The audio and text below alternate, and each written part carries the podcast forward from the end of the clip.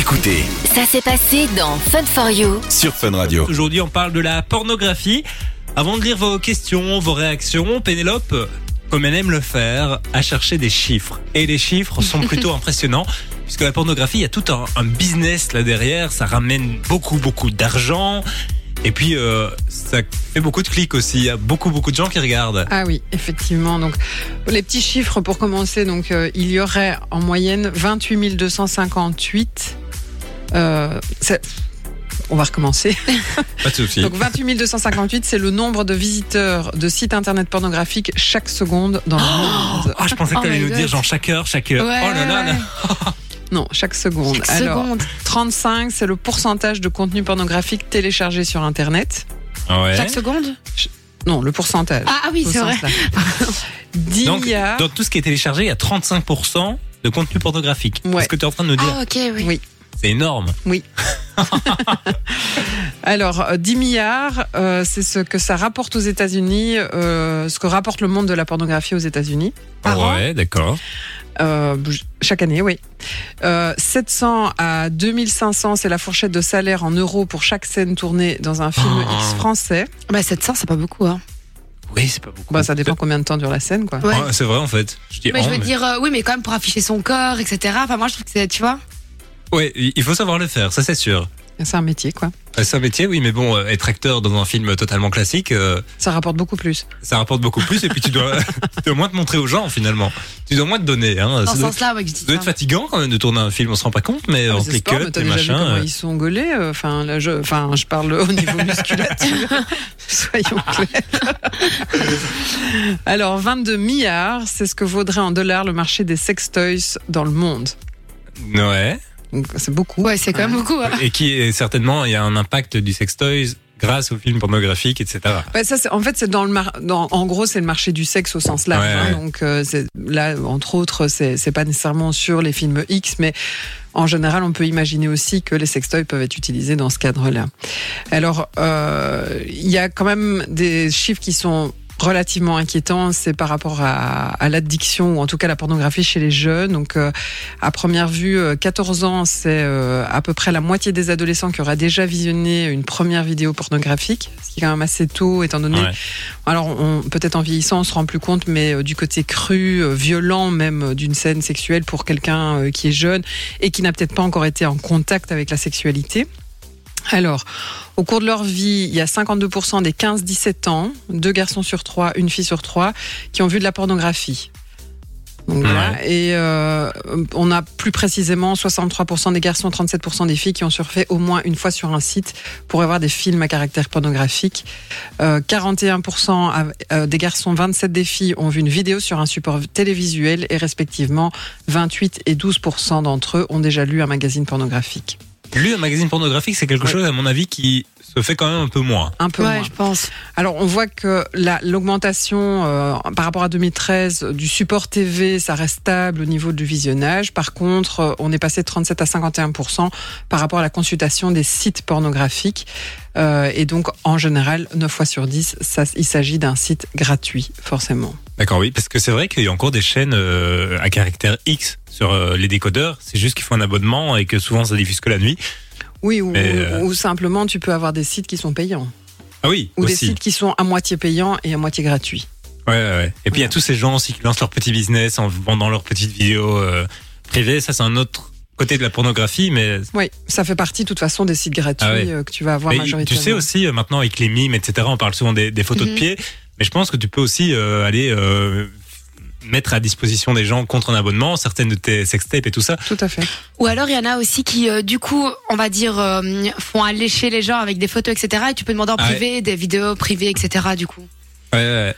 Alors, 64% des adolescents euh, vont choisir euh, de regarder, donc des adolescents garçons, Mhm. vont choisir de visionner leur première vidéo seuls. Et euh, chez les femmes, on va être euh, à hum, 53% qui les voient avec quelqu'un. D'accord. Et alors, on a fait des études par la suite où, avec le recul, les adolescents, euh, il y en a deux sur euh, deux, pardon, un adolescent sur deux et six adolescentes sur dix considèrent qu'ils étaient trop jeunes à ce moment-là. Ah oui. Ah. Donc il y a quand même un recul euh, qui se fait. Et donc euh, là, euh, le, le- je dirais le- la montée de la pornographie, c'est qu'on serait à plutôt, plus ou moins 21% des jeunes qui regardent des vidéos X euh, au moins une fois par semaine, 9% qui regarderaient tous les jours et 5% qui regarderaient plusieurs fois par jour. Et Ah donc, oui, le ça, c'est- risque, Ouais, ça devient une voilà, le risque, c'est la dépendance euh, à la pornographie, l'addiction à la pornographie.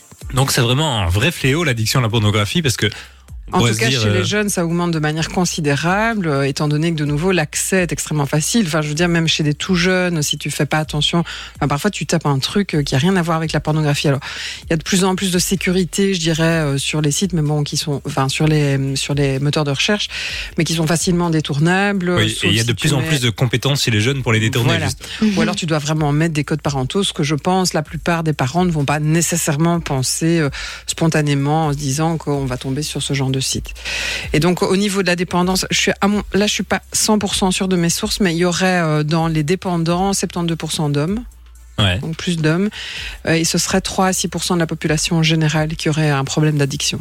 Ah oui, donc c'est quand même quelque chose de très courant. Oui, et qui peut vraiment, dans, les problèmes d'addiction, mais ça un peu comme dans toutes les addictions, toutes les dépendances, qui vont à un moment euh, avoir un impact assez important dans un quotidien, euh, Ouais. dans la possibilité d'aller travailler. Alors en général, ça peut aller aussi avec euh, la l'addiction à la masturbation, puisque tu pensais qu'aujourd'hui on faisait sur la masturbation. Mais c'est vrai que finalement, c'est quand même deux sujets qui sont assez liés, hein, parce Oui. que souvent la masturbation va aller avec la, la vis- le visionnage de et la pornographie va entraîner la masturbation. Donc c'est pour ça qu'en Ouais, général, la dépendance à la pornographie va souvent aller de pair avec la dépendance à la masturbation. Ouais. Alors savoir lequel est premier, ça c'est un autre problème. Voilà qu'il faut creuser. je L'œuf ou la poule. manière- Voilà, exactement. Les réponses à vos questions les plus tabous sont dans Fun for You. Jusqu'à 20h, c'est le sujet sexo sur Fun Radio. On parle de la pornographie ce soir. La pornographie, ça concerne beaucoup de gens. On parlait de chiffres tout à l'heure. Il y avait un chiffre qui était assez impressionnant. C'était le nombre de connexions sur un site porno Le nombre par de seconde. visiteurs euh, de sites internet pornographiques chaque seconde dans le monde. C'est quoi ce chiffre déjà? 28 258. Mais je trouve ça énorme. À Ouais, chaque c'est seconde. Dans le monde, hein, euh, Oui, dans le monde, mais on bon. est beaucoup. C'est Hein, vrai quand on y pense, regarde chaque seconde, il y a des bébés qui naissent. Oui, c'est vrai, c'est vrai. parce qu'ils ont regardé de la pornographie. Mais là, ça fait euh, 50 secondes qu'on a recommencé à parler. Puis n'oublie pas, si tu si fais tu le veux, calcul. que, que finalement, euh, comme en plus les jours ne sont pas au même moment partout, tu vois, c'est- Oui, oui, ça le oui. monde ne s'arrête pas euh, tout Toute en Oui, oui, bien sûr, il n'y a pas des moments, il n'y a personne qui regarde un, un film porno. Mais c'est vrai que quand on y pense, à chaque seconde sur cette terre, il y a d'ailleurs des vidéos qui font ça, qui t'expliquent que toutes les minutes il se passe ça, toutes les minutes il se passe ça. C'est assez impressionnant, je trouve. C'est des chiffres qui sont assez impressionnants. Alors, quand on parle de la pornographie, ça m'étonne encore plus puisque c'est un sujet qui est assez tabou. On se vante pas toujours de se dire, euh, hier, je me suis maté 1h30 de, de porno.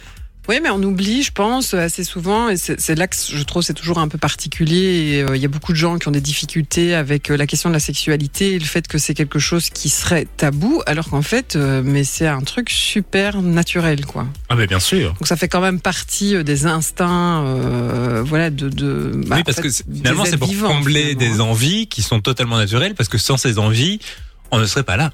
Oui, Ouais, c'est alors, vrai. la différence peut-être, c'est que l'homme, l'homme l'a transcendé avec le côté intellectuel. Il faut être excité par, euh, je sais pas, le, celui qui est en face de toi parce qu'il est intelligent ou euh, parce qu'il est beau, etc. Mais enfin, si tu regardes les animaux, il y a, enfin, moi j'avais étudié ça, je sais plus euh, dans quel cours euh, de psycho, mais euh, où tu as tout ce qui est les parades amoureuses, par exemple, donc euh, chez les canards colverts, par exemple, où ils viennent montrer, euh, je pense, l'intérieur, euh, l'intérieur des plumes parce qu'elles elles sont plus jolies. Et donc il y a toute une danse qui va être faite devant la femelle pour pouvoir la séduire. Donc finalement, on fait un peu la même chose, mais euh, différemment. C'est vrai. Voilà. 0478 425 Simon va danser ce 425. N'hésitez pas à réagir à l'émission. On a reçu des, des petits messages déjà, euh, notamment Julien qui nous a envoyé un petit, euh, un petit message sur WhatsApp. Qui nous fait une petite question philosophique. Alors il nous dit salut l'équipe, moi je me pose une question. Est-ce que les gens ont des fantasmes bizarres parce qu'ils ont vu sur internet? Ou regardent-ils des trucs bizarres parce que ça correspond à leurs fantasmes Alors, j'ai pas la réponse. Moi, j'aurais tendance à dire que euh, c'est plus qu'ils vont aller chercher des choses qui les interpellent eux. Et donc, ils vont aller chercher des fantasmes. Bon, c'est pas pour ça qu'on peut pas avoir des idées. Alors, peut-être plus dans la, la, la sexualité euh, de base, je veux dire. Hein, il- il faut utiliser un terme. Euh, ou peut-être euh, certains vont aller voir pour savoir comment on fait. Je pense qu'il peut y avoir de ça.